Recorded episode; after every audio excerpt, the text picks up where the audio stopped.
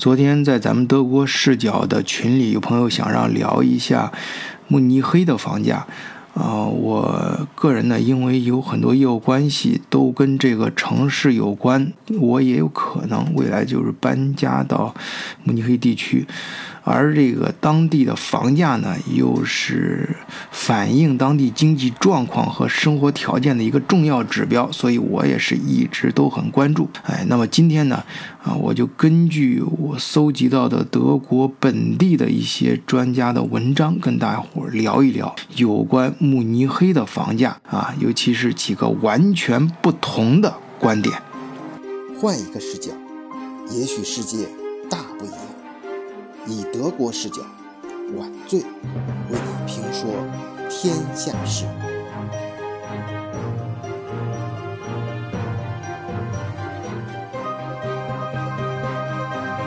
首先啊，是看涨的观点啊，这观点就是说，慕尼黑的房源啊会越来越少，而且是越来越贵。啊，当然这个德国特色嘛，咱们要根据数据来说话啊。就是二零一九年，也就是今年上半年，市场上可供出售的房子的数量数量啊，比去年同期减少了百分之七。啊，慕尼黑可供开发的地皮啊也越来越少，所以在慕尼黑，无论是嗯这个房价。涨到多高啊，人们都不会感到奇怪啊，因为这里的房价似乎往上涨也涨不到，就没有顶啊，就没顶，就不知道会有多高。这篇文章里呢是引用的分析报告是来自于房地产建筑银行和财政计划部门的代表组成的专家委员会啊给出的二零一六年是二零一九年上半年慕尼黑的。呃，房价市场分析报告，这个报告还显示啊，二零一九年上半年可用于独栋排房或者联排，啊，也就是德语里面说的 Antique house 啊，或者是 dreifamilien house，呃，或者像 an house、Doppel House 啊，就这种带前后花园的啊，这种 house，啊，这样的地皮呢，有多少呢？只有二百一十块，嗯。比二零一八年同期的二百五十块少了百分之十六，用于多层公寓的，就刚才都是那种带墙花这种公寓啊，就是可以建很多层的，啊，这种的地皮呢少了百分之二十九，哎，商业用地就更惨了，少了百分之三十六，而相应的价格呢涨了百分之十，哎，那也不足为奇了。那么其他的像二手的房源供应量也是明显不足的，最终导致今年上半年慕尼黑市场可供交易的住宅大约只有四千四百六十套，其中一千二百套是新建的，那么价格呢已经飙升到每平米八千七百欧元。哎，这个媒体文章很有意思啊，采访。嗯，这个当地就是房产中介的老销售，有多年的市场经验嘛。他说啊，以前我们都是问谁买房子，哎，在找买家，而现在呢，都是问谁卖房子，到处找房源。啊，那相应的政府是什么态度呢？哎，这个 FPD 的议长米歇尔·马特。啊，他说，嗯，虽然现在房价已经很高了啊，或者说是因为现在房价已经很高，政府还需要推动继续建造新的房子啊。他说这个是什么意思呢？就是说，呃，他指的是要建造那些相对廉价的福利房子啊。这就就是这就是要干什么事儿呢？就是要从啊本来已经非常紧张啊，严重。不足的地皮里面还要再规划出来一部分，啊，用于呃建造相对价格低廉的福利房啊，那么这就会导致什么？这就会导致剩下的地皮更少啊。那根据供求关系的原理，大家就很容易想到嘛，那市场价格还会被进一步推高。那这慕尼黑的老百姓就更买不起房了，甚至都住不起房，啊，那就要求这个政府会出台更多政策去建更多的福利房，这就形成一个恶性循环了。哎，那他这个逻辑就是推断出来，呃，慕尼黑的房价肯定还会越来越贵，啊，那么好，下面我们看另一种观点啊，呃，是讲慕尼黑的房价这泡沫啊都已经很严重了啊。这篇文章是出自于德国的《明镜周刊》啊，它是根据。UBS 瑞银全球房产泡沫指数，啊，这个指数里面，它研究了全球二十四个城市的房产市场，啊，在过去的一年当中，投机性泡沫最高的是四个城市，啊，在在去年啊，不不是过去年，是去年，是香香港、伦敦、巴黎和新加坡，但是在二零一九年，就是今年，啊，有一个新的城市名字火速穿啊。窜到了顶端啊，窜啊，直接窜上来了啊！这个城市的名字就是德国的慕尼黑，而紧随其后的还有阿姆斯特丹和法兰克福。在过去的十年当中啊，慕尼黑的房价基本上是翻了一倍，房租也上涨了。百分之四十啊！我记得咱们群里面有人问德国的城市哪个城哪个地方的呃租售比好啊？就是在哪儿投资买房，把它租出去，这个收收回来的成本更快啊。那根据这个数字来来说，至少慕尼黑的。呃，租售比啊是下降了，啊，昨天啊，大家呃跟大家伙聊了这个欧洲的几个城市，我们说东欧嗯变化比较快嘛，呃，今天啊干脆就根据这个 UBS 啊，就是瑞银的这个指数啊，跟大伙说一说全球啊，昨天是说的欧洲，今天咱们说说全球啊这几个主要市场，啊，根据它这个指数啊。这个泡沫程度的排名依次是 泡沫程度啊，这不是什么好词儿啊。呃，最高的就刚刚说的慕尼黑，第二是多伦多，第三是 HK，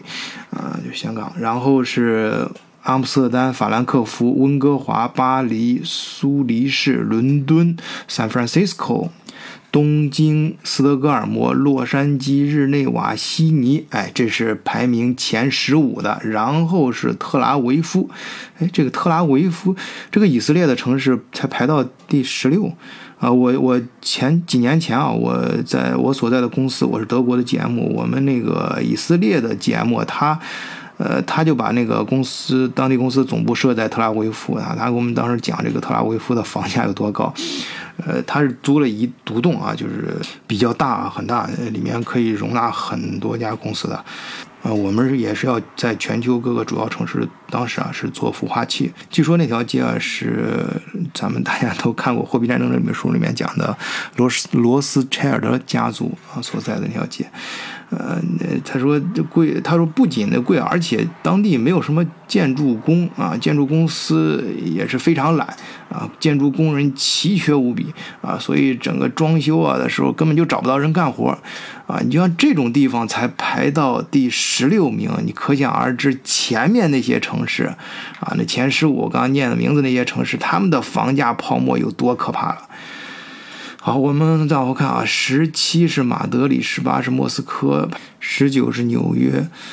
第二十是新加坡啊。看来去年这个新加 新加坡去年是我们刚才说是排到前四的啊。看来今年这个政府很多政策执行的比较得力啊，泡沫没有那么大了啊。然后是波士顿和米兰，再往后面这指数都是负的了啊。在这个表格里面啊，泡沫指数。第一高的就是慕尼黑，是二点零一，啊，它也是唯一突破二的，其他几个最高也就是一点八几。昨天啊，咱们在比较欧洲几个国家的房价的时候啊。咱不说人家德勤比较专业嘛？德勤比较了一下，说匈牙利比德国实际上房价要贵，为什么呢？在他那儿一个七十平米的公寓需要当地八年的全部收入，而德国的话只需要五年就够了。他指的是德国平均啊，但是在慕尼黑呢，如果咱们在慕尼黑靠近市中心的地方啊。嗯，买一个六十平米的公寓，按照当地人的收入计算啊，注意啊，大家知道慕尼黑的平均收入在德国也是排名最靠前的。那需要多少年的？需要八年的时间。也就是说，按照昨天咱们学到的德勤的分析方法啊，那它也是欧洲最贵的地方了。这德国啊。第二大泡沫就是当属德国的金融之都啊，法兰克福，就去年一年啊，它就涨了百分之十一。以前我在节目里面。啊，总是说这个德国的投资标的虽然呃回报率没那么高，但是最安全啊。前几年啊，连续几年德国投资标的在全球排名都是三 A 加两 A，是全球最安全的啊，保值性最好的投资标的。哎，根据今天咱们这分析啊，我看这真是什么事都有变化呀。估计今年被慕尼黑和法兰克福这么一闹啊，就可能就没那么稳了。最后今年到年底评级，不知道什么结果啊。呃，不过如果今年德国能有。比较强劲的啊，其他经济方面的数字证明，人家那个慕尼黑和法兰克福虽然房价高，但不是泡沫啊，这也行。或者这政府能出台比较牛叉的政策啊，铁腕逆转这种房价上涨的呃趋势，或许能够到年底的时候有所改观啊啊！但是根据目前的实际状况来看啊，我个人觉得啊。这个有点悬，有点难啊，至少是非常难的，因为德国最新的经济数据出来啊。不是那么好看，预期啊也在不断的调低。哎，这个大伙如果经常听我节目的话，肯定是知道的啊啊！顺便这里也说一下，更多听友希望你们能够加入德国视角的听友群啊，密切关注德国的经济状态啊，同时还可以跟世界各地的小伙伴交流一下啊每个地方的状况。入群方法我都会写在简介里，就是加微信联络员木二零零幺四十二，木就是月亮的英文拼写 M O O N 二零零幺四十二。好，刚才说了这个经济状况，那么政府这边呢？政府其实我也不是很看好啊。现在德国这政局就是这三个老女人的事儿嘛，啊，这个 有人在把德国现在这种政治状况啊比作啊，当然是细说啊，细说啊，比喻成《权力的游戏》啊里面场景，把这个默克尔跟他的党内接任者 A.K.K，还有从国防部长一下子跳到欧盟委员会主席的德国贵族冯德莱恩啊，比喻成龙妈色后和二傻啊，在我看来啊，这个差远了，至少目前啊。他们都不是我个人最喜欢的德国总理，哎，我喜欢的德国总理什么，或者我心目中的德国总理啊，应该是这样的，你比较知道是刚开始的这个。嗯，俾斯麦啊，那种铁腕啊，什么这个这个手腕非常硬啊，硬到什么程度？被称为铁血宰相，而且呢，是外交手腕也非常的高明啊，就不是那种傻愣啊，嗯，号称是欧洲的魔术师啊。这个我后面抽时间会专门给大家讲俾斯麦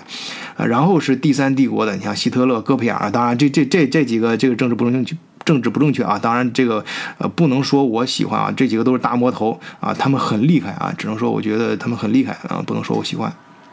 之后是在德国当政，就战后啊，在德国当政，实际上就相当于德国。总理的角色啊，是嗯，就分别是这个，你像英国占领区的蒙哥马利，美国占领区的艾森豪威尔，法国占领区的呃阿西尼，苏联的朱可夫啊，你像这些人才啊，那才能配得上德国这片土地啊。然后这个阿登纳、艾哈德、布兰特啊，你像这些人，即使他在二战的战争中间，那也是反纳粹的斗士，那都是英雄啊，英雄一样人物。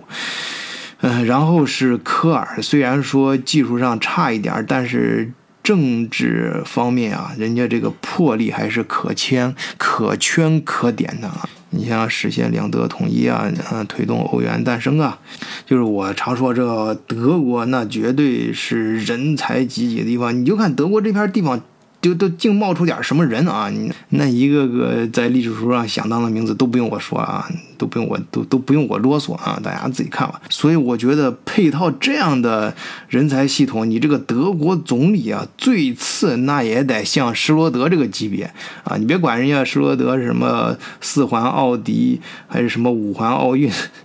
这个咱们那个德国视角的群里，我不知道谁哪天用了个词儿，就一步到位了啊！那那个词儿真到位啊！说什么说德是指环王，这个啊，这个关键啊，人家说德在作为政治家，在干关键的时候，敢于触碰利益集团啊，敢于做事儿啊！你要知道，你作为一个民族或者一个国家的元首，你是要担责任的，不是开玩笑的啊！什么东东我最讨厌那种上来讲啊，这只是一份工作而已，什么狗屁！我跟你说，你呃，那叫逃避责任。一个国家的领袖啊，那可不是仅仅一份工作而已，那狗屁我，更不是像某些人一样，啊让你展示圣母情怀啊，卖萌就行了啊！你要知道，那个施罗德小时候，他父亲是在二战的时候战死的啊，那单身母亲是清洁工啊，带着孩子们生活在那个没有自来水和厕所的两居室里面。有一次啊，他们家里穷的都揭不开锅了，哎，这个施罗德呢就抱着他伤心的母亲呢说：“妈呀，我保证以后能让你过上好日子。”那年施罗德才刚刚六岁，哎，我觉得至少这样的人才配得上德国总理，也是作为一个政治家应该有的担当。好，今天节目就到这里，谢谢大家，再见。